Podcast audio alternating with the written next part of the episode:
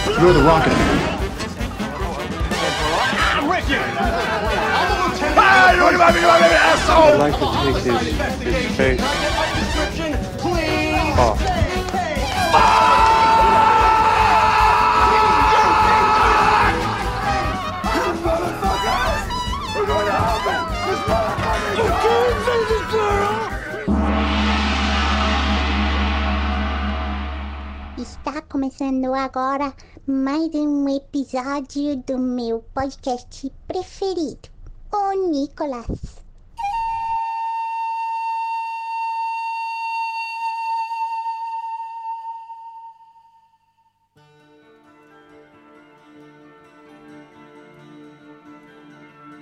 Bem-vindas e bem-vindos ao Nicolas, a investigação aleatória e recorrente sobre a carreira do grande astro internacional Nicolas Cage. Hoje estou, tal qual o nome do filme, queremos falar furioso, mas daqui a pouco eu falo mais sobre isso, porque eu vou passar, passar a palavra para o meu amigo JP Martins, o meu palíndromo do coração. Não estou furioso hoje. Que bom, JP. Você é um de poucos. Você é um dos poucos brasileiros que não está furioso. Porque eu sei de outra pessoa que está furiosa, que é a Rudinei. Rudinei está furioso, não está, Rudinei? Eu estou puto, eu estou puto, porque eu, como um estudante, fazendo provas, eu, um estudante fazendo prova, ele tá no estado de desespero e raiva o tempo todo. Tá no estado Essa primal, Hoje. como diria Nicolas Cage. Sim. E hoje, Rudinei e JP, nós não estamos só nós três. Estamos aqui com uma convidada mais do que especial. Eu vou, vou pontuar aqui, vou pontuar essa informação. Quem estiver ouvindo o Nicolas aqui e nunca ouviu a voz dessa mulher, eu vou dizer, vou dizer essa informação. Tem, porque a verdade tem que ser dita. A risada mais gostosa da podosfera nacional, Mila Fox. Oi, gente, muito obrigada pelo convite. Ou talvez não, não sei. Acho que vocês estão, na verdade, me punindo por algum motivo. Mas. Tamo aí, vamos lá. Mila Fox, que é. Que é. Como que fala? É. Esqueci a palavra. Foda-se, tanto faz. Muito bem. É, é isso mesmo. Eu sou meio foda-se na vida. Já, lembrei, lembrei. Mila Fox é proporcionalmente a melhor convidada com o maior desperdício de, de convite aqui. Temos que, temos que convir que essa informação JP foi cirúrgico, tal qual Dr. Bumbum, tal qual Dr. Ray. Ele foi muito cirúrgico nessa, nessa, nessa, nessa informação dele aí, porque a Mila realmente merece coisa melhor. Mila, me perdoe já de cara aqui pela, por essa gravação. Eu acho que ah, na mesma hora eu recebi um vale de volte outra vez. Porque realmente. Volte recebeu, outras, outras vezes, outras. Mas sabe quem é que tá voltando agora, JP? Os Cage Facts de merda que o Rudinei sempre traz pra gente. Essa instituição ah, que nunca falha.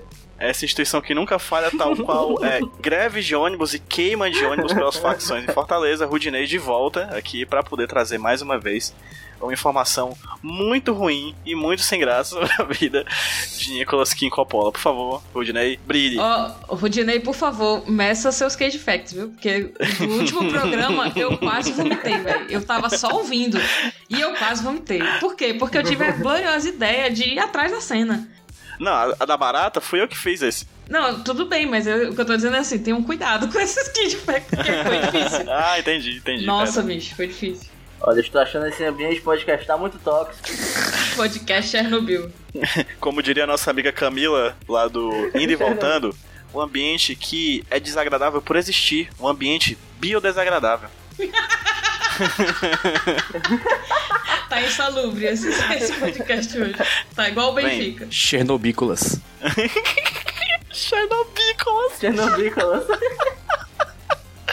Por favor, Rude, brilha, vai. Faz teu nome. O meu Cage Fact, cara, trata de uma conversa entre dois atores em um ambiente de trabalho. É, em 2011, Idris Elba contou uma historinha de quando ele contracenou com Nicolas Cage naquele maravilhosíssimo filme Motoqueiro Fantasma 2. Ele falou que um belo dia chegou pro Nicolas Cage e perguntou: E aí, cara, você dormiu bem? Como é que foi a noite? Foi boa? E o Nicolas Cage respondeu: Yeah, man. Eu fui para o castelo do Drácula, passei a noite toda lá. Aí, o Nicolas Cage tirou um cochilo no castelo do Drácula com o objetivo de, sabe, sentir a energia do ambiente, tá ligado? E a minha pergunta com esse Cage Fact é o seguinte: Idris Elba, eu tô assistindo The Office agora e eu descobri que Idris Elba O tá nessa série, eu não sabia, Ele tá surpreso. Pouquíssimos episódios. Então a minha pergunta é: e essa frase, yeah man, eu dormi no Castelo do Drácula poderia ser dito por qual personagem de The Office e por que seria o Dwight? Não, claro que não. Quem, quem falaria é o Creed. Com certeza. E ele não daria, não daria nenhum motivo. Porra! Sim, ele só falaria e ia embora. É, exatamente. Eu nunca assisti The Office, então eu estou simplesmente rindo por educação nesse momento. Não, o, o Rudney falou aí que o, que o Nicolas Cage dormiu no Castelo do Drácula. Eu já pensei que logo em Castlevania. Nicolas Cage entrando com seu cabelo branco esvoaçante pra matar o Drácula. E falando, Die, monster, you don't belong in this world, tá ligado? Exatamente. Eu acho que é isso que Caralho, tá o faltando no diálogo de cinema, cara. Castlevania com, com o Nicolas Cage interpretando os dois personagens, cara. Eu preciso disso agora. Faça acontecer, gente. Ei, JP, Oi. foi bom o Cage Fact, cara. Eu gostei. Ah lá, ah lá, olha Não aí. estou em condições de julgar. Acho que foi honesto. Eu acho que foi honesto. Pronto, é um bom, bom adjetivo. Porra, olha aí, ó. Pronto. Foi um Cage Fest que não foi uma obra-prima, mas foi aquele artesanato na praia que você compra porque o cara gente boa. Sim, sim, aquele, aquele que o cara chega com uma palha de coqueiro e faz um gafanhoto, né? Aquele que o cara vem vendendo um negócio que você muda com a mão, sabe? aí Isso, ele conta uma sim. história incrível, aí você compra pela história, só isso. Pronto, pronto, Rudy. Muito obrigado. Seu Cage Fact foi artesanal. Então eu estou feliz, eu estou satisfeito. Então vamos falar de insatisfação. Vamos partir pro próximo bloco pra falar logo desse filme. Pelo amor de Deus, pra acabar logo isso. Pegue só no meu Cage Fact.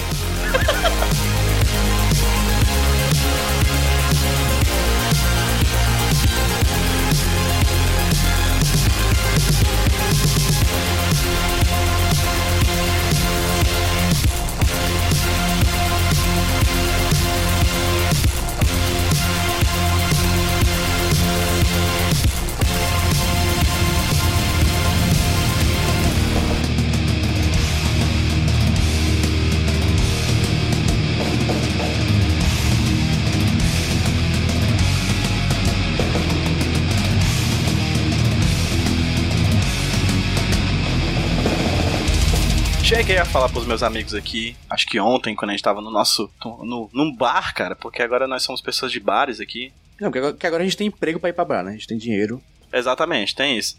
Exatamente.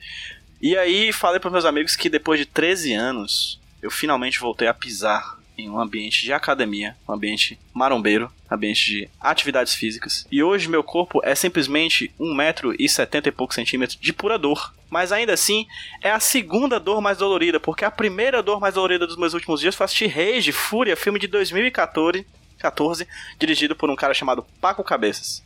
Em que Nicolas Cage Cabeça. Cabeça. Em que Nicolas Cage corre atrás de se vingar do sequestro e do assassinato de sua filha em um filme que poderia ser com Liam Neeson ou com Keanu Reeves, mas o orçamento foi todo gasto em carros batendo e explodindo entre si. É um filme Uhum. bastante ruim que vai sempre ser lembrado como a coisa que me fez assinar o serviço de streaming Amazon Prime, porque não Meu tinha nenhum Deus. outro lugar. Fleabag. Não foi The Office. The Boys? Não foi. Foda-se. Parks and Recreation? Não, não foi nenhuma dessas coisas. Foi Rage, esse filme de 2014, que, enfim, infelizmente existe. Vou pedir para que os meus amigos aqui de bancada, começando pelo Rudney, dê uma impressão geral sobre essa película. Olha, eu vou começar com a impressão geral com a coisa que mais me chamou a atenção nesse filme todo. Não foi o roteiro, não foi a cine- cinematografia, não foi a atuação. Foi o cabelo de Nicolas Cage. Sempre, é o né? cabelo mais preto que eu já vi na vida. É o preto universo, tá ligado? Graúna. Mas dessa vez tem um negócio muito estranho no cabelo dele, bicho. É, até porque é um cabelo que não se mexe, é um cabelo que tá colado na cabeça, tá ligado? É um preto que suga sua alma, cara. É o preto plástico. É. Parece aquelas manchas, né, que estão aparecendo no litoral aqui do Nordeste, né? Uma coisa meio. É a tinta Cara, de cabelo do. Nicolas Cage. Descobrimos o culpado, era isso. Ele tava retocando as raízes. É, e tomou banho depois, aí virou aquilo. Matou várias tartarugas. E beleza, boa impressão, Rude. E agora eu quero a impressão do JP Martins. Que bosta, hein, amigo? Puta que o pariu. Esse filme não tem uma característica redentora para fazer com que a gente faça piada e ou é, aprecie de algum jeito a experiência dele, da sua existência. É, esse filme não devia existir. O diretor merece prisão. Perpétuo. Em certos países, em certos países, exibir, exibir publicamente o filme Fúria da. da é, como fala? Sei não, tô com sono, foda-se. Esse, esse é o filme que realmente incita violência, não Joker, né? Exatamente. Você sai de lá puto mesmo. Caraca, eu preciso bater em alguém porque eu tô muito frustrado. Fúria é um filme incel. Tá aí. a- filme. Inclusive, gostaria de começar com uma observação. Assim, eu tenho que falar uma coisa pro- pros ouvintes, né? Que os meus amigos de podcast que sabem. É, eu entrei num grupo de Telegram que é tipo um clube do filme. A gente se junta uma vez por semana, vê um filme e discute ele. Eu, de algum jeito, consegui convencer o pessoal a assistir Fúria. Puta que pariu, tu vai ser expulso. Não, o pessoal tá Com puto certeza. comigo já, mas, mas foda-se. Tão certo eles, viu? Não é por nada, não. JP fez um de Temer, tá ligado? Ah, sim, aí, aí, aí eu, eu catei opiniões, né? Então, se algum, alguém do, do grupo ouvir aqui e eu vi eu re- repetindo alguma palavra que você falou, eu não lembro quem falou. Eu só vou repetir porque eu sou um papagaio. Muito bem. Mila, sua opinião, por favor. Como convidada, primeira vez que participa do podcast Nicolas, é, você nos perdoa. Uma honra É. passar por esse de- descaso com vocês, né? Porque, enfim. Eu, eu acho que o filme, na verdade, ele é muito positivo. Ele. Você sai muito reflexivo sobre a sua vida, suas escolhas, o que, que te fez trazer, né? O que, que te fez fazer na vida pra chegar até aqui pra estar vendo um filme desse e não, sei lá, fazendo qualquer outra coisa da sua vida durante a semana. E é isso, assim, é, é o que dá pra tirar desse filme. É tipo, será que eu tô no caminho certo? Será que eu não devia ter aceitado aquele emprego naquela, sabe, 10 anos atrás? E se eu tivesse feito outro curso na faculdade, será que eu teria visto esse filme aqui agora? Exatamente. Eu não devia ter ido pro bar naquele dia, sabe? É, sim, aquele- eu não deveria ter atravessado aquela rua. Exatamente. Mas é, é, é meio assim porque o Paco Capeta, ele tem um currículo até assim, a nível de TV bacana, né? Porque ele passou É. pelo Dirty Gently, ele dirigiu alguns episódios. Bom, boa série. uma série que eu acho bem legal. Ele fez muitas séries, né? Ele muito, muito- dirigiu muitas séries. Penny Dreadful, que é a quinta série que habita em mim, só me deixa chamar de Penny's Dreadful. Um pênis de dread, né? Aqueles cabelos. Quem gosta é a menina Capiro Jéssica. Um beijo, Capiro Jéssica. E assim, eu, eu, eu dei uma gulgada antes, fui dar, fui dar uma olhada nos filmes dele e pensei, tá, ok, talvez seja algo interessante. Mas, bicho, assim, eu não estava preparado, sabe? Até em American Gods ele tava, né? É, né? Olha só. Todas essas três séries, pelo menos, que eu citei que ele passou e dirigiu, são séries que tem algum chamativo, tem alguma. algum diferencial, tá ligado? A American Gods tem todo aquele espetáculo visual, aquela psicodelia toda. E o filme, ele é tão comum, ele é- o roteiro é tão batido, que me impressiona é, ser isso, sabe? Porque ele passou por coisas mais diferenciadas, sabe? É meio triste até. Pronto, você falou uma coisa legal. Ele foi um diretor de muitos episódios de série. Eu achei esse filme com cara de série. Tipo CSI ou tipo Law and Order, só que é um episódio muito ruim de CSI e Law and Order. Eu falo esteticamente, assim, eu vi- a câmera que ele utiliza é uma câmera muito de filme pra TV. Parece uma coisa muito, muito baixo orçamento, sabe? E isso incomodou pra mim o filme todo, assim, porque parecia realmente que eu tava assistindo uma série longa. Um episódio de uma série longa e uma série ruim. Na verdade, parecia eh, essas séries que são baseadas em Law and Order, só que são genéricas. Que é tipo, sei lá, Order and Law. alguma coisa assim. Não, não parecia nem essas que são grandes. Chicago PD. Exatamente, era aí que eu tava querendo chegar. E, e eu nunca tinha visto tanto filme com tanto erro de continuidade, bicho. Tem uma cena dele, dele com a filha dele no carro que cada corte ela tá numa posição diferente. Mila, me explica o que é, que é um erro de continuidade. Amigo, erro, erro de continuidade é quando a pessoa tá gravando aqui de um ângulo e o ator tá se mexendo. Aí ele diz corta, e na próxima vez que. O próximo plano, né? no- que foi montado ali no filme, o ator tá em outra posição completamente diferente e você não viu esse movimento. Então causa uma estranheza em você, como se, como se fosse um jump, jump cut. Tipo de YouTube, sabe? E aí, galera, não sei o quê, vários cortes desconexos. Uhum. E aí tira totalmente a, a, a questão invisível, né? Da, da, da montagem invisível do cinema clássico. É isso. Eu imaginando que erro de continuidade fosse, na verdade, quando alguém disse assim: Ei, bora fazer um podcast sobre Nicolas Cage? Aí alguém continuou com a ideia. E eu pensava que isso era um erro de continuidade, porque foi um erro grave mesmo. Outra besteirinha que, que eu me incomodei, é uma coisa que eu até. Vendo esse filme, eu falei, mano, eu acho que eu vou tentar estudar mais sobre isso. Foi a iluminação do filme, cara. Eu não sei se, Meu se Deus. vocês perceberam. É horrível. Mas, cara, é uma luz branca na cara dos atores, tá ligado? Direto, que deixa a tela meio. deixa a imagem meio chapada. Então parece que não tem profundidade nada, não valoriza as cores do filme, que a, a, a paleta do filme é toda fria e tal, assim. E a iluminação não ajuda em nada, tá ligado? E não é natural, né? Enfim. É. Do nada umas câmeras lentas, meu Deus. É, tem umas cenas assim que eu acho legais, que é tipo bonitinhas. Tipo, aqui a moça tá. A esposa dele tá na escada, aí tem uma luz que vem de fora da casa e a, e a luz das, passa assim pela janela e faz um. um, um tipo, um, a luz vai passeando assim pelos cacos de vidro que estão no chão. E tal hora também tem uma cena em que um carro explode e ele bota em slow motion. Eu senti tanta cara de clipe dos anos 90 do Nickelback, tá ligado? Assim, eu realmente senti uma vibe videoclipe anos 90 Nickelback. E essa cena do carro é a cena tão mais bonita do filme que não somente aparece uma vez, como aparece de novo de trás para frente mais pra frente. Porque eles acharam tão bonito, aí, rapaz, bora tapar esse buraco, aí eles fizeram isso pra essa frente também. Enfim, eu falei brincando no que parece um filme do, do Liam Neeson, né, o do Keanu Reeves, mas real é um filme genérico, é um filme em que você tem o Nicolas Cage, ele é um ex-mafioso, um ex-cara crime, um criminoso, que virou empresário, uma história muito comum, inclusive aqui em Fortaleza, eu não vou falar, não vou apontar nomes, e aí tinha essa filha, aí essa filha, ela é um dia sequestrada e assassinada. E aí ele vai ensandecidamente, tal como o nome fala, com, a, com muita fúria, atrás de se vingar, aparentemente, dos russos, né? Da máfia russa, que foram os, inicialmente os que mataram a sua filha. Depois a gente vai falar o plot twist da, da, do filme, porque na verdade esse filme é impossível de assistir. Não, nós, nós não queremos que vocês assistam. Então a gente vai falar, na verdade. Fala agora, agora não fala máfia russa, não. Mas, ei, mais uma coisa sobre a filha. Vocês notaram que o figurino da filha é idêntico a, sei lá, de um filme pornô genericão? Eu achei idêntico a, a grande telenovela RBD. Exatamente. Eu achei, e, achei nenhuma, e nenhuma mulher no filme tem mais de, de, de 35 anos, assim, é incrível. Sim. E a filha tem 16 com cara de 20 e pouco, né? É, é efeito malhação. E a esposa também. supostamente tem seus 40, mas com cara de 25 também, eu sei. é, exatamente, ela parece irmã, mas mais nova da outra. O PJ falou que o Nicolas Cage sai ensandecidamente com fúria atrás de, de desvendar o que aconteceu com a filha dele, só que é aqui que entra uma observação que fizeram lá no grupo que eu participei. Meu amigo Vini, ele observou, para um filme chamado Fúria, tem muito pouca fúria. O homem tá blazer o filme inteiro. É verdade. Sim. Ele tá e ele muito volta automático. casa várias vezes e aí. E, e nada acontece. Ah, os caras vão vir atrás da gente. Ninguém vai atrás deles. É isso. Ninguém, ninguém tá fúria de verdade. Queria falar o nome de uma pessoa que eu odeio nesse filme. Eu odeio muitas coisas nesse filme, mas eu odeio uma pessoa especial. E o nome dele se chama Lauren Ilkans, alguma coisa do tipo. Quem é esse cara? Esse cara é o responsável pela trilha sonora desse filme. Ah, não. E essa trilha sonora desse filme é insuportável. Porque o que que acontece?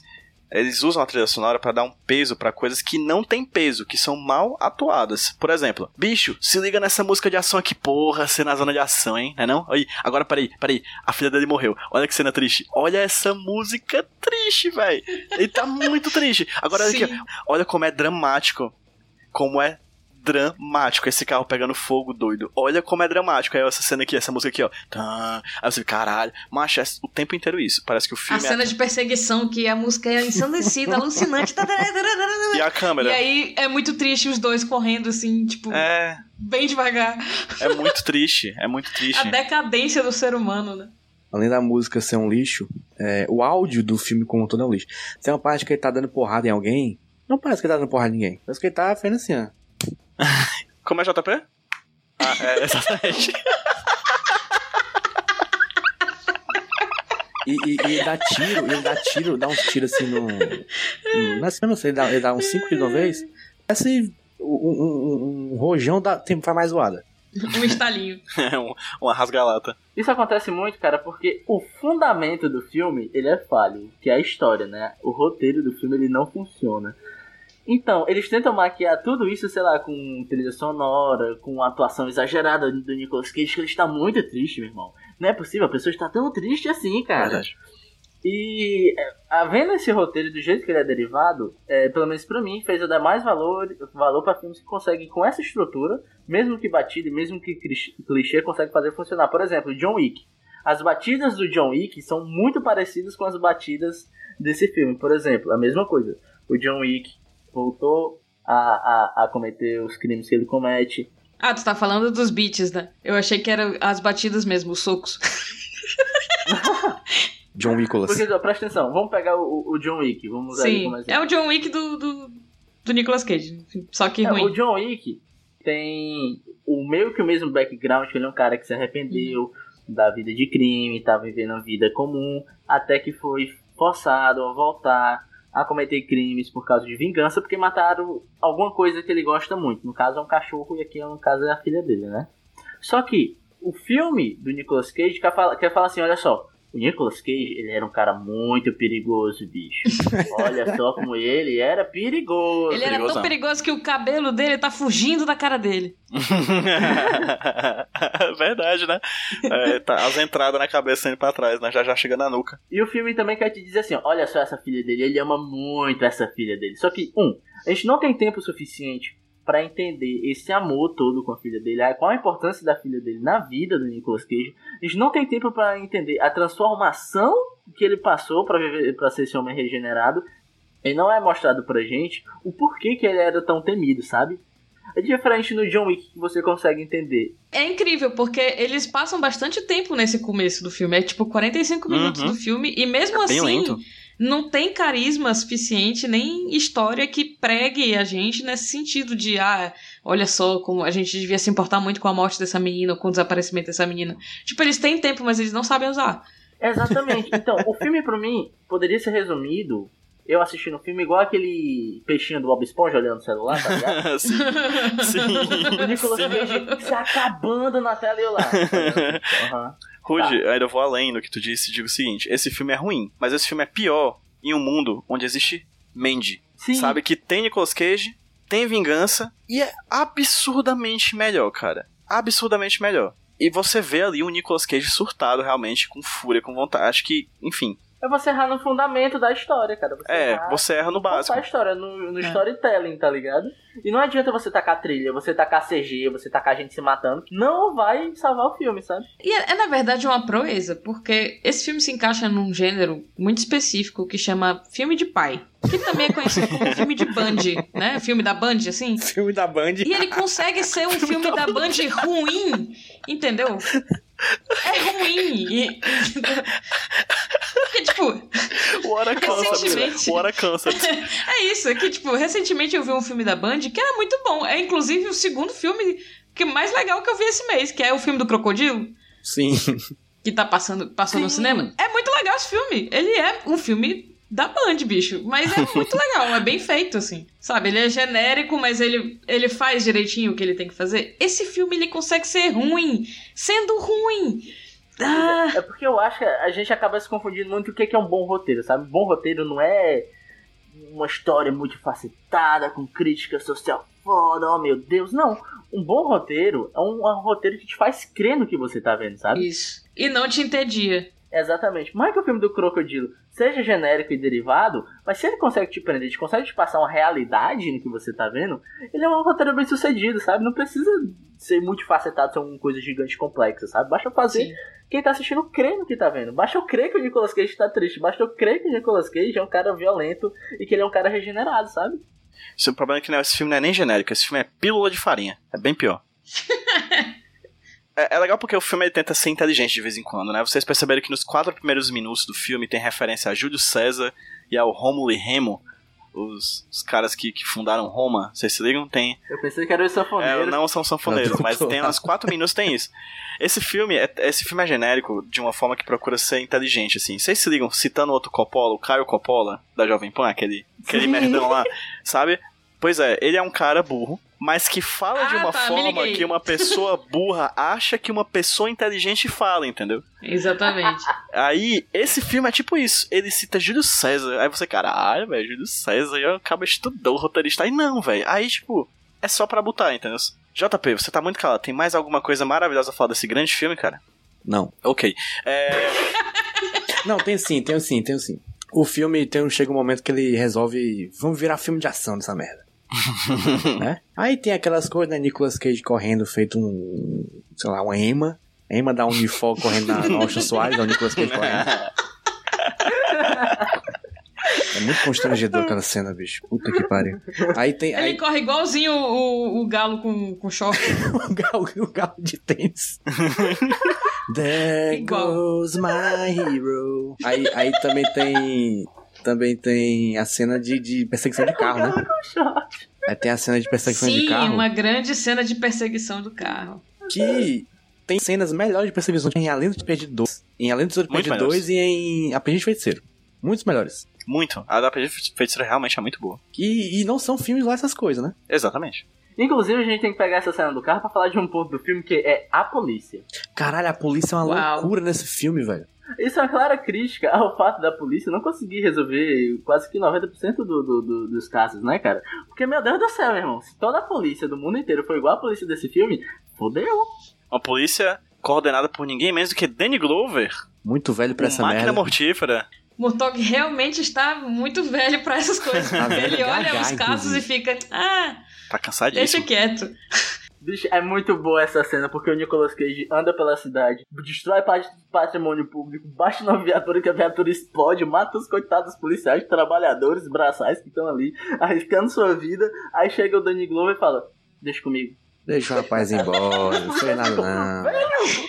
Como assim, cara? Ele é um genocida, cara. Puta que pariu. Deus. É foda. Ele, Deixa comigo, eu sei o que eu tô fazendo. Não sabe, você não sabe, cara. O único, o único personagem sensato nesse filme é aquele policial que fala assim: Que porra é essa, meu irmão? Quando, quando, quando o Danny Glover solta o Nicolas A Cage. única pessoa consciente. Se essa pessoa tivesse gritado isso na época em que alguém, alguém pegou aquele roteiro e disse, "Ei, vou colocar dinheiro nisso aqui. Aí, que porra é essa, meu irmão? Seria, a gente teria sido poupado disso tudo. É isso, tem o Danny Glover, tem aquele outro cara que, que fez o. Peter Stormare. Exato, que fez o capeta do Constantine. Eles até tentaram chamar um, um pessoal assim, interessante, sabe? Mas, meu Deus, como explodir tudo em, em tão pouco tempo. Ah, a cena que o Nicolas Cage primeiro tá puto porque a mulher tá perguntando coisa, aí depois engasga ela, e aí Nossa. eles se beijam, e ela fica excitada, e ele tá no- sem camisa. Meu Deus, é muito E ele cringe. começa a chorar. Ele chora, é muito exato. ruim, cara. É muito ruim. Puta que pariu. Que decadente. Assim, é, é uma cena, é uma cena boa porque ela passa justamente a tristeza que é aquela situação que ele está. Porque a gente fica triste junto. Mas, Não de Ah. emoção, a gente tá vendo aquela desgraça. e gente, por favor, né? Nicolas Cage protagonizando cena de pancadaria, bicho. Precisa de um nível de suspensão de descrença alto, assim, um nível muito grande. Bicho, ele, você acreditar que aquele cara vai desacordar cinco ou seis caras sozinho é muita força de faquinha. vontade. É muita força de É, vontade. quiseram, quiseram transformar ele num John Wick sem ser. É, a única maneira disso acontecer é como. as pessoas olharem pra ele e ficarem embasbacadas pelo cabelo. E a partir daí. Testa de dois palmos que ele tem, E né? a partir daí vem o golpe, entende? Tipo assim, de surpresa. Meu Deus, esse cabelo, pá, morreu, entendeu? A pessoa. Eu acho, porque- que o, eu acho que o Nicolas Cage tá treinando pra ser o Vegeta. Ele já tá assim. Tá sim. O Vegeta do Mas bigode. entrava igualzinho. O, o, o, essa cena de porradaria só funcionaria se o Nicolas Cage estivesse exprimindo em seu papel o nome do filme, Fúria. Se ele tivesse, se ele tivesse muito puto, assim, eu acreditava que ele, que ele, ele dava porra naquela garela. Eu acreditava. Mas não tava puto, ele tava, ele tava ali. Ele tava com cólica, no máximo, era isso, assim. É, Cólica. ele tava com vontadezinha de cagar, o banheiro estava um pouco longe, ele estava meio desconfortável. Aí é isso o problema também é que a, a coreografia de porradaria é ruim. A, a, edição das cenas de luta é terrível, sabe? Aquele corte, corte, corte, corte, corte, corte, corte, Nossa, corte, corte, esse, corte. A montagem desse filme, meu Deus do céu, bicho. Cagada demais. E assim, além do corte, corte, corte, corte, corte, que deixa tudo confuso, ainda tem um erro básico, que como eu falei, a paleta de cores são cores frias, é muito é, verde musgo, é muito cinza. O Nicolas Cage usa uma roupa escura, uma jaqueta cinza. Ele tá lutando contra pessoas vestindo roupas pretas, Num ambiente escuro. num ambiente escuro, com paredes marrons, e ele com a camisa de aqui cor marrom. Aí você junta todas essas cores monocromáticas com esses cortes rápidos e o efeito rave, né? O efeito Naruto Sandstorm. Cara, você não consegue entender o que tá acontecendo, tá ligado? Com uma música muito alucinante em cima. Ele, ele fura todo mundo, não sai sangue nenhum. É, é ruim, é, uma- é ruim demais, puta que pariu. E como já foi dito aqui várias vezes, né, e, né, assim, em outros episódios anteriores, não há filme ruim que não possa piorar com uma cena num bar de strip. Né, porque tinha que Puta ter. pariu. Óbvio Claro. que tinha que ter, porque é, é, eles são onde os caras maus estão. Eles estão, eles estão no. no Já é bem strip. o terceiro ou quarto filme aqui do, que abordamos no podcast que já tem que tem ele em bar de- no bar de strip. E apenas um desses filmes teve uma cena boa, que foi lá antes, que era o Beijo da Morte. Verdade. E é, é um filme meio burro, assim, né? Porque a gente falou, por exemplo, que eles descobrem que a filha dele foi assassinada por uma bala de uma arma russa, né? Aí você fica, porra, arma russa. É óbvio que só existe um grupo étnico nacionalista que, que, é, que obtém o poder financeiro e social de ter uma arma russa. Porque, obviamente, e quem são? Os russos. É óbvio. É óbvio. Porque se você chegar, por exemplo, numa loja de arma e comprar um, um Colt, vocês não sabem, mas automaticamente vocês viram americanos. Porque só americanos podem ter Colts. Entendeu? Se você compra uma arma alemã, você se torna alemão automaticamente. Só alemã. E arma russa, somente russos.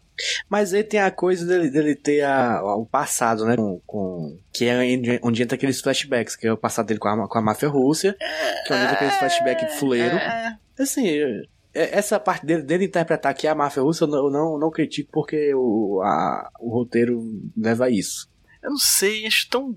Acho É, tão bobo, é bobo. É bobo. Burro? mas- Mas é, é tudo, tudo é ruim, é, é, é ruim, aí você já nem critica nada. É, essa é a E real. aí ele vai atrás de matar a máfia russa pra caralho. Ele mata gente pra caralho. Mata muita gente russa, russo pra Não, caralho. assim, peraí, peraí, peraí. Não mata muita gente, não. Calma aí, PJ. Não mata muita gente, não. Ele mata, tipo, 10 pessoas. Ele mata a galera numa casa, corta a cena, os cara, o, o cara da máfia russa vai avisar pro chefão, tipo, ele desmantelou toda a nossa operação. Peraí, meu irmão, esse é o poder da máfia? É, é, realmente acabou com uma casa cheia de drogado, foi isso. Macho, pelo amor de Deus, é mesmo, né? Isso porque ele foi só num negócio de poker. É, exato, exato. E é porque eu queria me organizar, dava ali se fosse desorganizado, meu irmão. É verdade.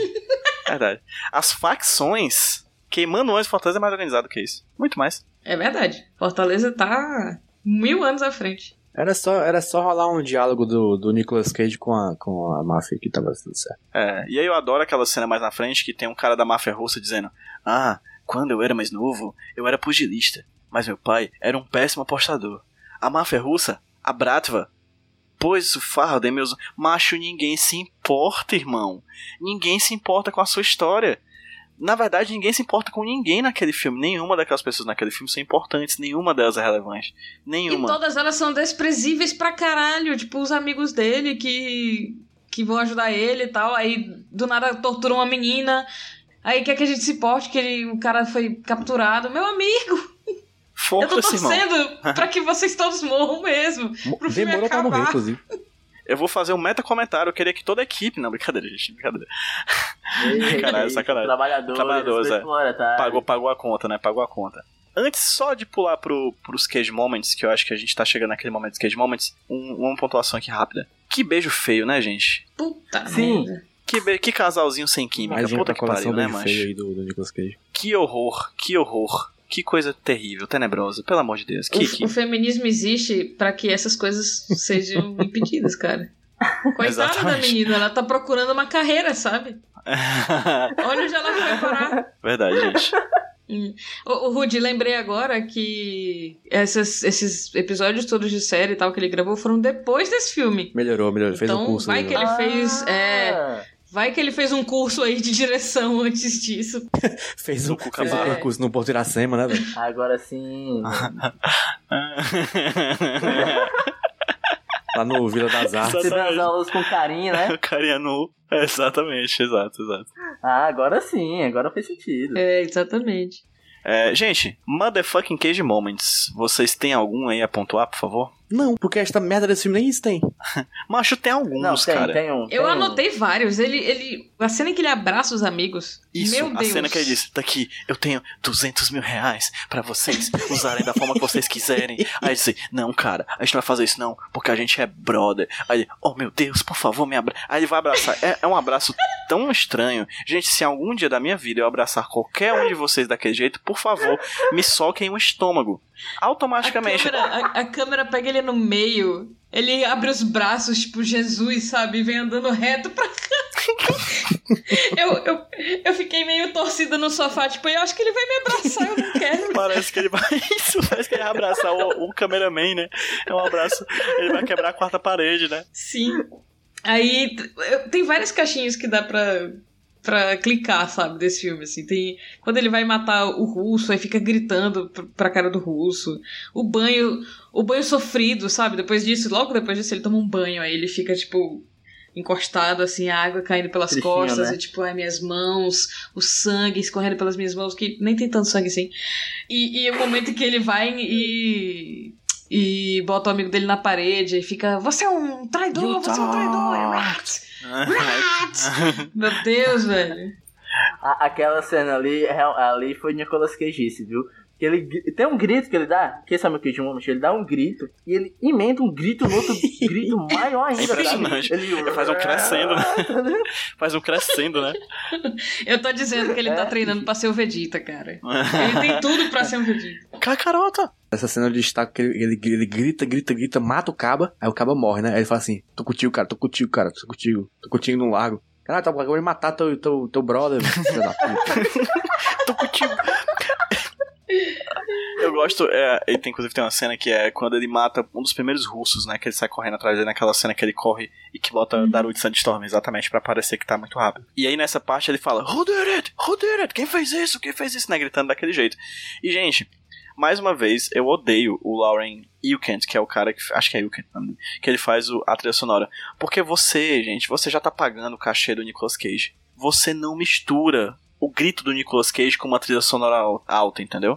Você tá pagando o Nicolas Cage pra gritar, você não pode atrapalhar a cena dessa forma, você não pode botar música. O grito é um grito, o violino é o violino. Deixa pra depois, deixa ele terminar de gritar. Aí você bota. Aí ele mistura os dois, fica um barulho irritante, porque é grito e música ao mesmo tempo e você não entende mais o que está acontecendo, cara, é muito ruim. E esse é um Nicolas, é um Cage Fact, um Cage Moment estragado por causa da trilha sonora. Seria muito bom se não tivesse trilha sonora. Eu lembrei de um Cage Moment. Ele está, é um momento, espancando uma pessoa, como é o que ele faz. É, aí ele. o caba tá Uhum. muito machucado, ele fala assim: Uhum. Não morra, não morra. E tá com a cabeça do cara no chão: Não morra, não morra, não morra. Aí quando o caba morre, ele começa a espancar o corpo do morto. E dá cinco tiros.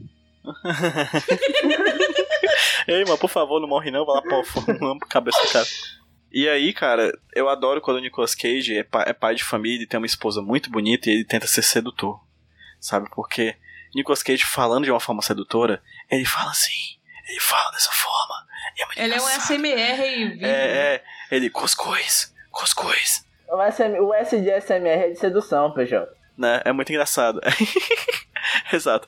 E tem, uma, e tem uma frase que é maravilhosa, que ele puxa o, o carinha que tá afim de ficar com a filha dele pro canto e diz assim: A mente de uma mulher é um mistério. Ai, Não, meu Deus. não Ah, sei não, o que ela vai responder, mas a sorte favorece quem ousa. Macho, macho. Podia ser hit considera amoroso aqui, entendeu? Mas não, é Nicolas Cage, mais uma vez cagando um pau em um papel terrível, feito provavelmente por causa A masculinidade nesse filme, meu Deus. É, é. Ela é tão tóxica que quando as cenas são mais novas, do Nicolas Cage mais novo, quem é que interpreta ele? Quem é que interpreta Nicolas Cage quando ele é mais novo? Quem é? Ele mesmo. O Ashton fucking o Ashton Cage. fucking Cage. Fucking filho Cage. Nosso no ídolo. mundo real do no Nicolas Cage. Ele aparece durante alguns poucos segundos no filme, o suficiente pra você odiar ele. Eu não conheço absolutamente nada sobre o filho do Nicolas Cage. Eu descobri depois de assistir e fui pesquisar.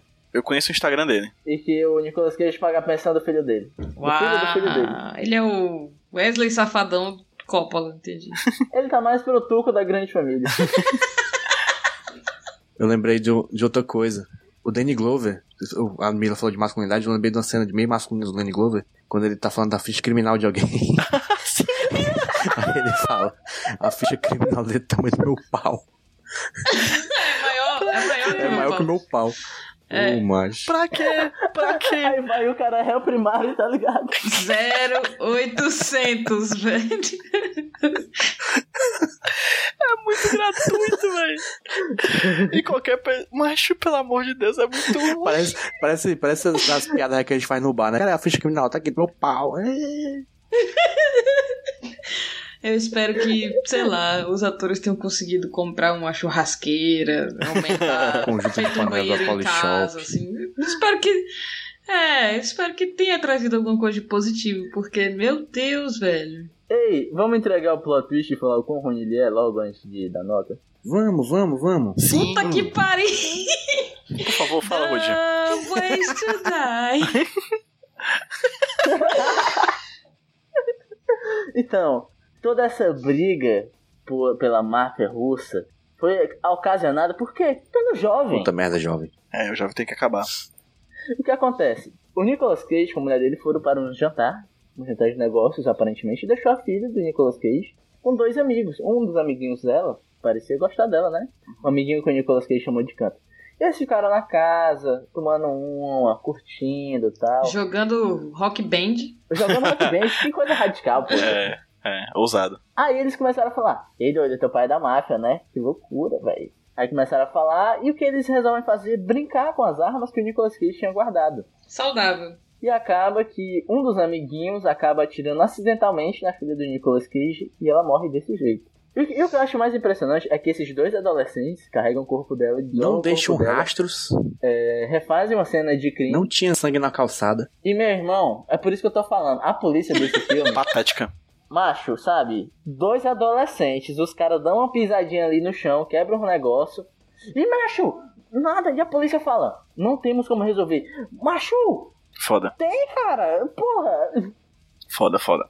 Tipo, é que nem o JP falou, não deixam rastros, não tem sangue, não tem nada, tá ligado? São os adolescentes que, que mais sabem limpar uma cena de crime que eu já vi. Inclusive era um estágio, porque logo depois esse mesmo adolescente foi pra como se livrar de um assassinato lá do. How to Get Away with Murder. How to Get Away with Murder. Ele é o Caramba, melhor é ator mesmo, do né? filme. É. Caraca, agora faz todo sentido. é, exatamente. Ele já tinha experiência aí, na verdade. Rapaz, ele foi chamado por causa disso. Exato. Então, atores que estão ouvindo aqui podcast, façam filme bostas. Em algum momento você pode se dar bem.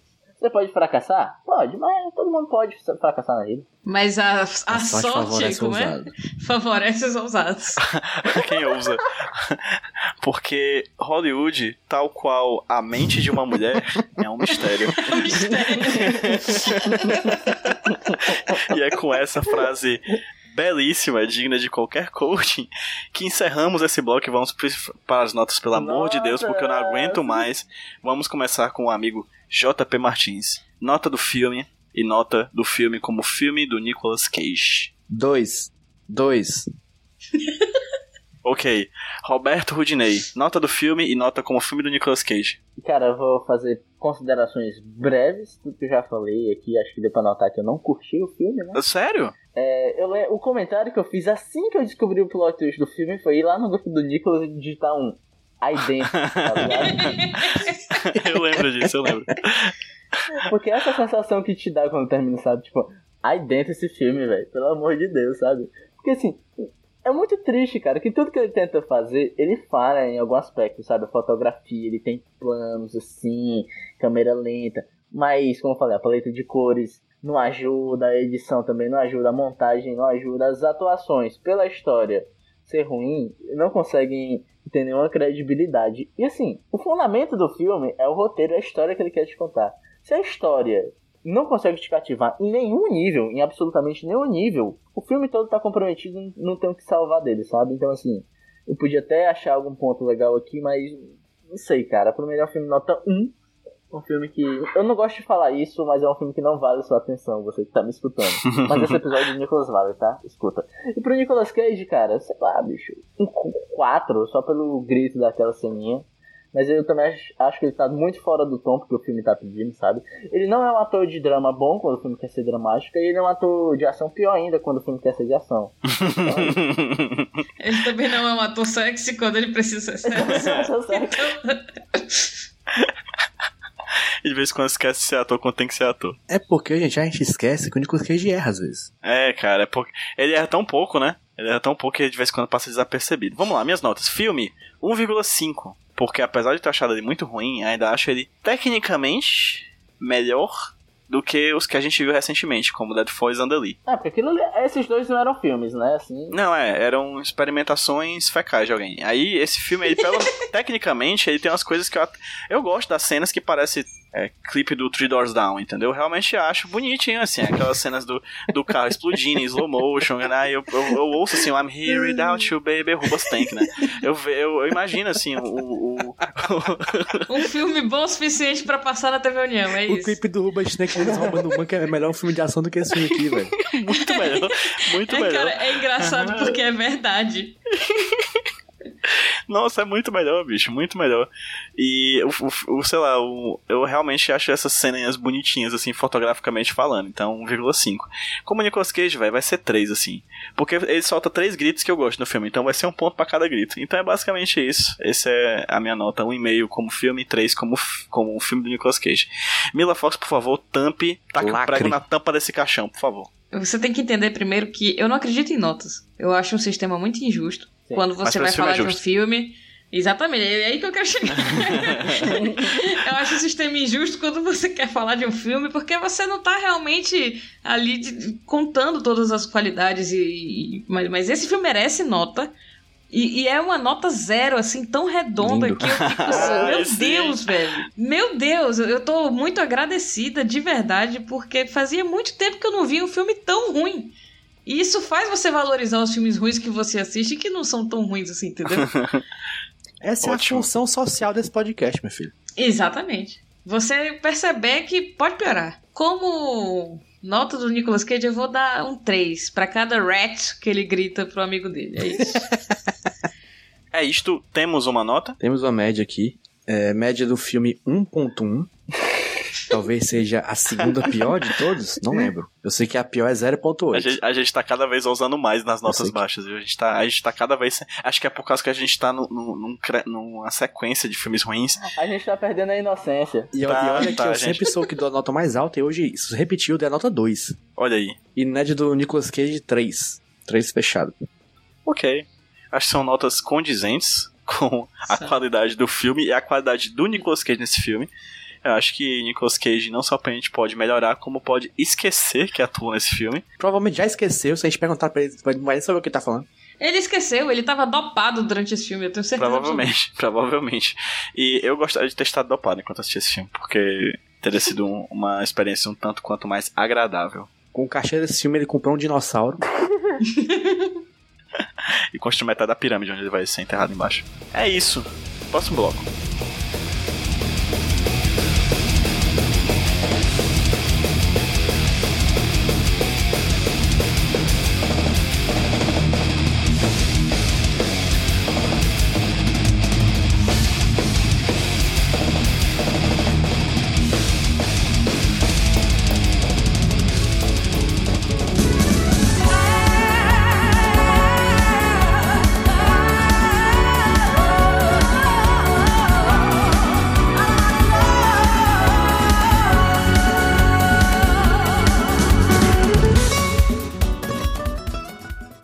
Terceiro bloco, né? Esse. Uhum. É. É o bloco em que tem. Como é aquele negócio lá? O porquê tem queijo no meio. Só porque tem queijo no meio. Que a gente indica alguma coisa só porque tem Nicolas Cage no meio. Não os filmes, né? Mas outras coisas variadas. E hoje quem traz essa indicação é o amigo Juan Pablo Martinez. Isto. É, eu hoje aqui, emocionado pela falta de emoção de Nicolas Cage nesse filme, vim trazer uma obra em que ele está muito mais emocionado. Em que ele demonstra todo a sua o seu range enquanto ator, que são uma série de cinco, cinco comerciais japoneses de patinco. De quê? Como? Patinco. Patinco é um jogo tipo. É que eu com pinball japonesa. Meu Deus! Uau! What a concept! Caralho, eu quero muito ver isso, velho. Eu nunca vi. Os comerciais são ele enlouquecendo, vendo coisas e lembrando de patinco. Eu tô mais interessada por esses comerciais do É que pelo muito mais filme que a gente interessante. viu, cara. Eu, eu, eu não estou nem frescando quando falo que eu queria gravar um Nicolas sobre esses comerciais. Macho, eu topo demais, irmão.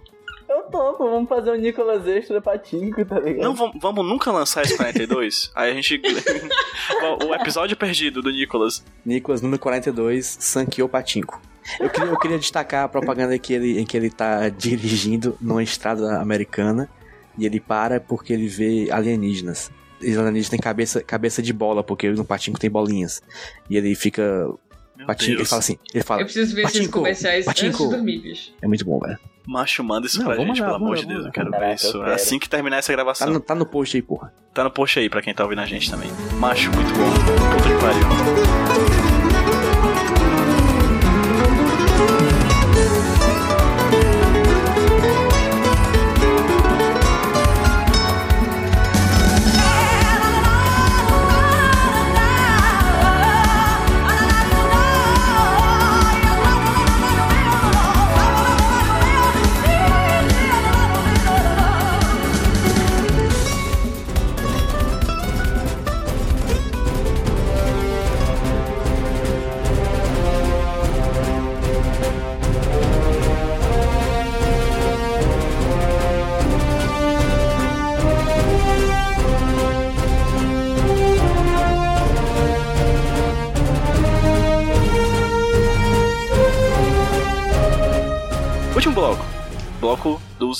Jabás, da publicidade gratuita e do momento em que a gente fala dos nossas redes sociais e tudo mais. Vou começar com a nossa convidada e agradecer a Mila por ter topado participar desse martírio, né? Junto com a gente. Exato. É, é um obrigado misturado com desculpa. Ninguém só toma ninguém. Ninguém só toma de ninguém, exatamente. exatamente. Seremos resistência, PJ, não tem problema. Agora somos muito mais unidos porque, né, a diversidade une as Exatamente. pessoas.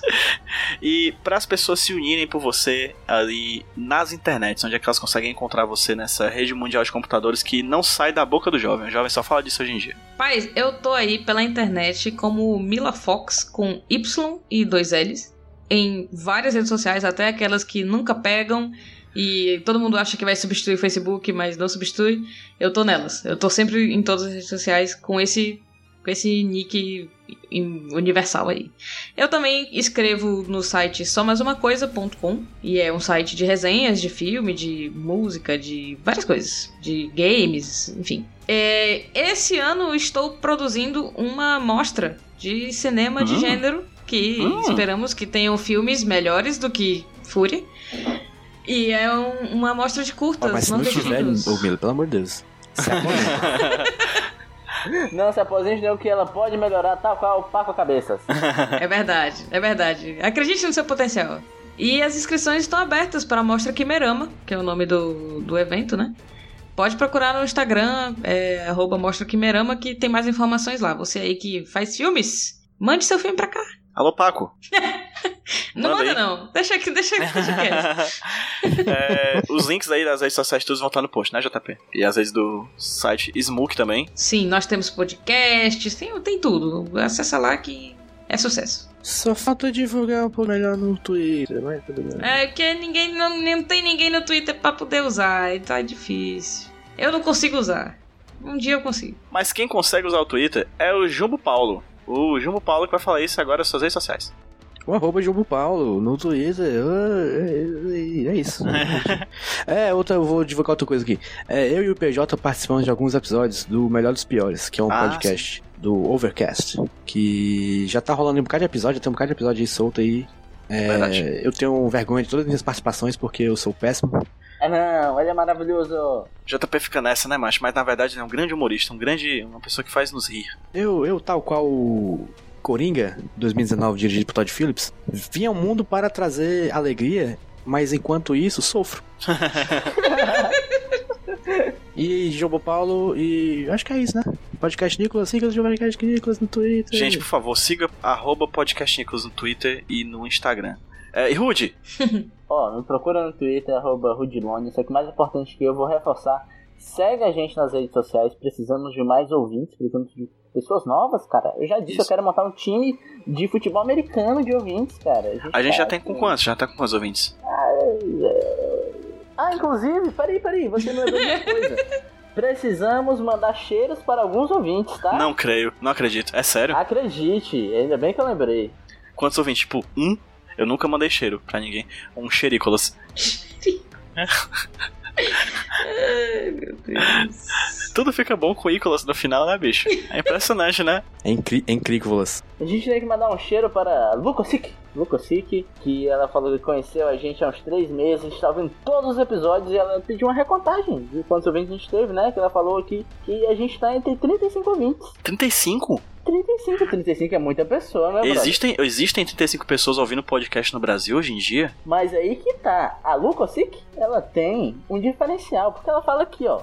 É, não ouvi vocês comentando sobre o, o alcance no exterior. Então, se for o caso, estou aqui para reivindicar o título de primeiro ouvinte fora do Brasil. No Meu caso, Deus. estou no Japão. E vocês já podem dizer que alcançaram o outro lado do mundo, meu brother.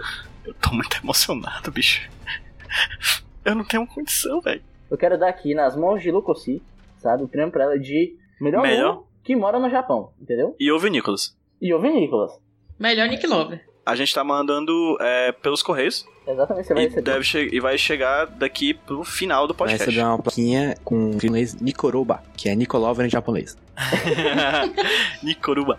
Nikoruba é ótimo. Eu Então, acho que tem assim, que sair o Nicolas sobre os comerciais aí, especialmente pra ela. te- Teve um aqui que mandou pra gente no Instagram, que eu só queria falar o nome dele no Instagram, no Instagram que é J, D, S, I, S, D, B, E, J, S, B, R, S, R. É o nick É o do quê, cara. mano? Eu pensei que fosse vídeo, mas é um cara falando de verdade, é uma pessoa. Tudo bem. Então você, cara, obrigado. Ele disse que a gente é o melhor podcast. Valeu. Mas é isso aí, ó. Lucas Sick, forte abraço. E o JBRCS, não sei o que lá também.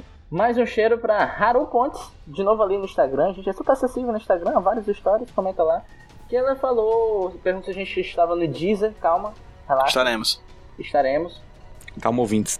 E ela disse que gosta muito da gente, cara, que estava emocionada de falar com a gente, bicho, a gente é acessível pra caramba, bicho. Demais, demais. Nós somos Ícones ícones acessíveis. acessíveis. Nicolas Assassino. Ícones.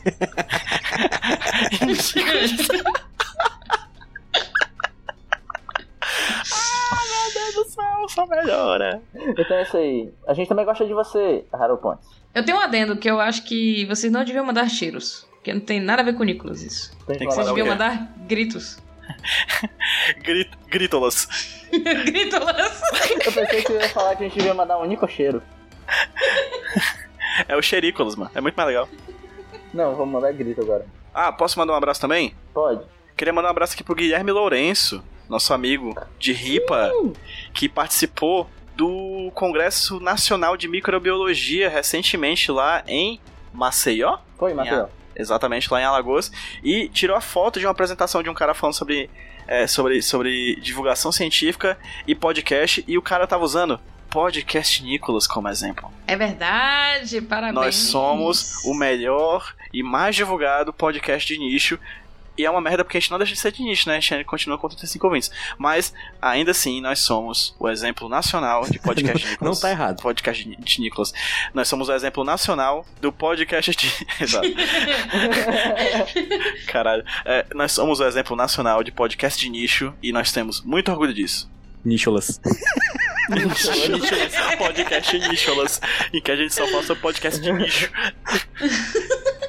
Foi, foi nesse momento aí que, nessa palestra, que o, o Congresso parou de ser o Congresso Nacional de Microbiologia e virou o Congresso Nacional de Nicobiologia. Nicobiologia.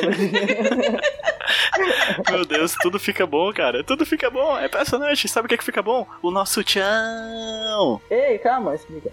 Explique direitinho, PJ, aqui o, pro- qual o próximo filme.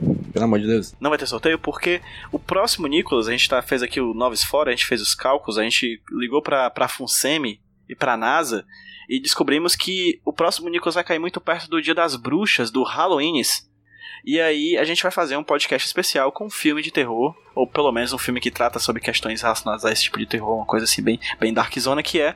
Como é o nome do filme, JP? Um Estranho Vampiro. Um Estranho Vampiro. Eu sempre penso que é o Beijo do Vampiro, que na verdade é o filme em português de Portugal, mas que deve ter sido virou o Estranho Vampiro porque eles não queriam confundir isso com a grande produção audiovisual novelística da Rede Globo, com Kaique Não Brito. é o da barata? É o da É Barata. Ai, gente, meu Deus. A gente vai assistir esse filme da Barata, um dos cage facts mais nojentos que já passaram aqui pelo Nicholas. A gente vai assistir pra fazer o nosso podcast especial de Dia das Bruxas.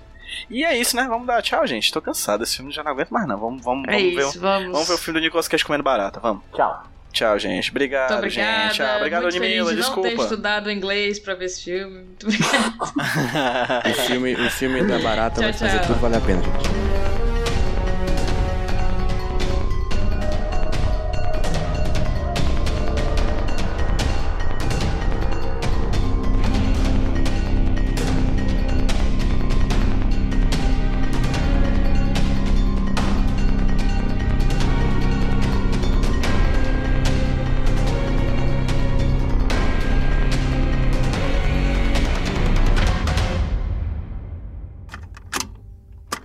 Sou o Rudinei e eu editei esse podcast.